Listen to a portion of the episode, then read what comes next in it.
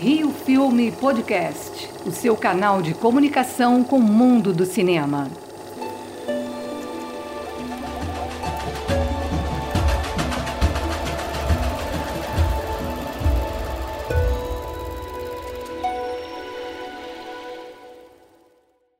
Vamos entrevistar cineastas, produtores, diretores e atualizar as informações sobre os desafios da cultura nesse momento de pandemia mundial. Nosso convidado de hoje, André Sadi, é sócio e diretor-geral do Canal Brasil. Iniciou a carreira no cinema na produtora de Luiz Carlos Barreto, onde atuou em diferentes áreas da produção cinematográfica, participando dos filmes O que é isso, companheiro, Bela Dona e Bossa Nova, que foram distribuídos pela Rio Filme. Produziu também os documentários Loki, Arnaldo Batista e Olho Nu, Ney Mato Grosso. Diante da pandemia, diversas mostras de cinema e importantes festivais cancelaram suas programações. Como são vitrines de lançamento mundial, qual o impacto para o cinema brasileiro? Bom, essa pandemia, é, essa propagação desse vírus é uma tragédia mundial, né? Mas eu acho que com relação a um, se a gente tiver um olhar mais específico para a cultura e para o cinema brasileiro, é, ela chegou num momento, acho que ainda mais crítico, né?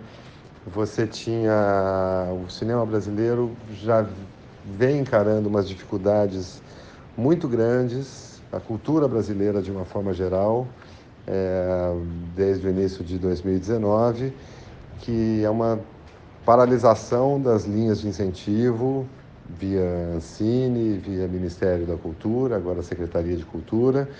Então a gente já vivia um momento muito delicado e quando vem uma pandemia como essa, fica ainda mais difícil. E por outro lado, se estava difícil é, produzir nesses últimos no último ano e meio, é, por outro lado, o cinema brasileiro vinha ocupando, vinha vivendo um momento muito bom nos festivais internacionais, né?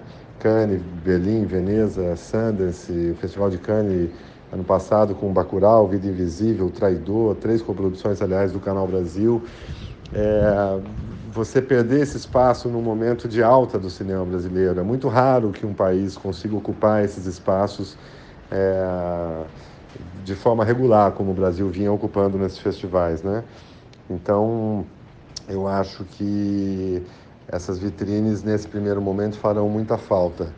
Vai ser muito saudável quando a gente puder ter os festivais novamente, no Brasil e no exterior, para poder trabalhar melhor esses filmes.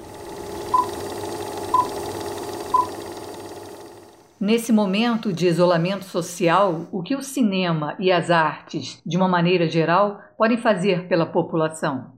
Eu acho que o papel do cinema e das artes, de uma maneira geral, ele se amplia, né?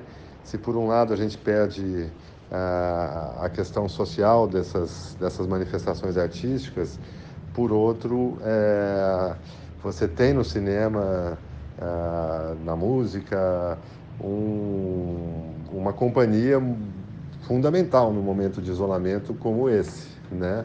A possibilidade de assistir esses conteúdos, seja na TV, seja em plataformas e tal, é muito delicado para, por exemplo, para as salas de cinema que estão vivendo, vivendo um período drástico e muito crítico, mas no momento de pandemia, a, quem consegue chegar na casa das pessoas, já que está todo mundo em casa, acaba tendo uma oferta interessante.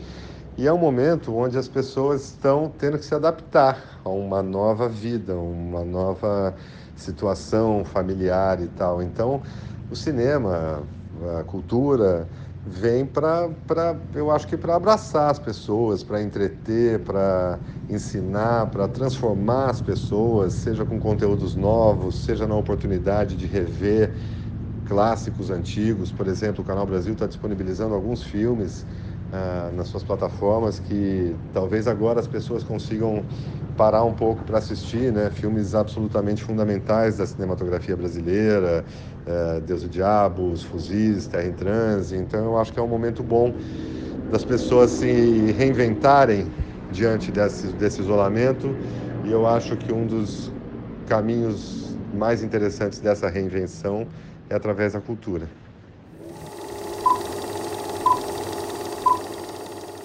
Após o término da pandemia, como os eventos culturais poderão ajudar a reverter as eventuais perdas econômicas no país?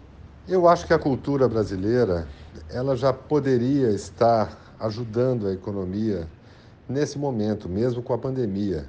É, na medida que os recursos pudessem já estar sendo disponibilizados, recursos do fundo setorial, recursos que são oriundos do próprio meio, do próprio, da própria indústria, ah, e estão presos, se esses recursos fossem liberados, você tem uma série de atividades é, que já ajudam, mesmo durante a pandemia, a, a incrementar a economia. Por exemplo, desenvolvimento de filmes, de roteiros e uma série de coisas que a gente já poderia estar fazendo, aproveitando esse período, né? É, até que acabe essa pandemia, porque a expectativa é que, à medida que as pessoas comecem a poder sair de casa, a minha, não sei se eu estou sendo muito otimista, mas eu acho que vai ter um período é, importante de, de, como é que eu vou dizer, de se matar a saudade dessa, dessas formas de consumo cultural, né? Tá todo mundo com saudade de ir ao cinema, tá todo mundo com muita saudade de ver um show, né? De, tudo bem, tem as lives, mas não é a mesma coisa, né? Então, eu acho que vai ter um, um, boom dessas manifestações culturais no primeiro momento, e isso certamente vai impulsionar na produção de filmes que vão retomar a todo vapor. Agora, no nosso caso da cultura, não é só a pandemia. A gente precisa que os recursos sejam liberados para que essa indústria possa se movimentar de novo. E acho sempre importante falar que esse incentivo à cultura que existe no Brasil, ele existe em todos os países do mundo. Uh, ele está preso aqui nesse momento, está travado, mas uh, o incentivo é uma coisa muito saudável para qualquer nação, para qualquer sociedade. Então, eu espero que antes mesmo da pandemia acabar, a gente possa começar a reativar a economia, uh, pelo menos com uma pequena contribuição do lado da cultura e depois com toda a importância que a produção cultural tem assim que voltarem as possibilidades. Tá bom? Muito obrigado.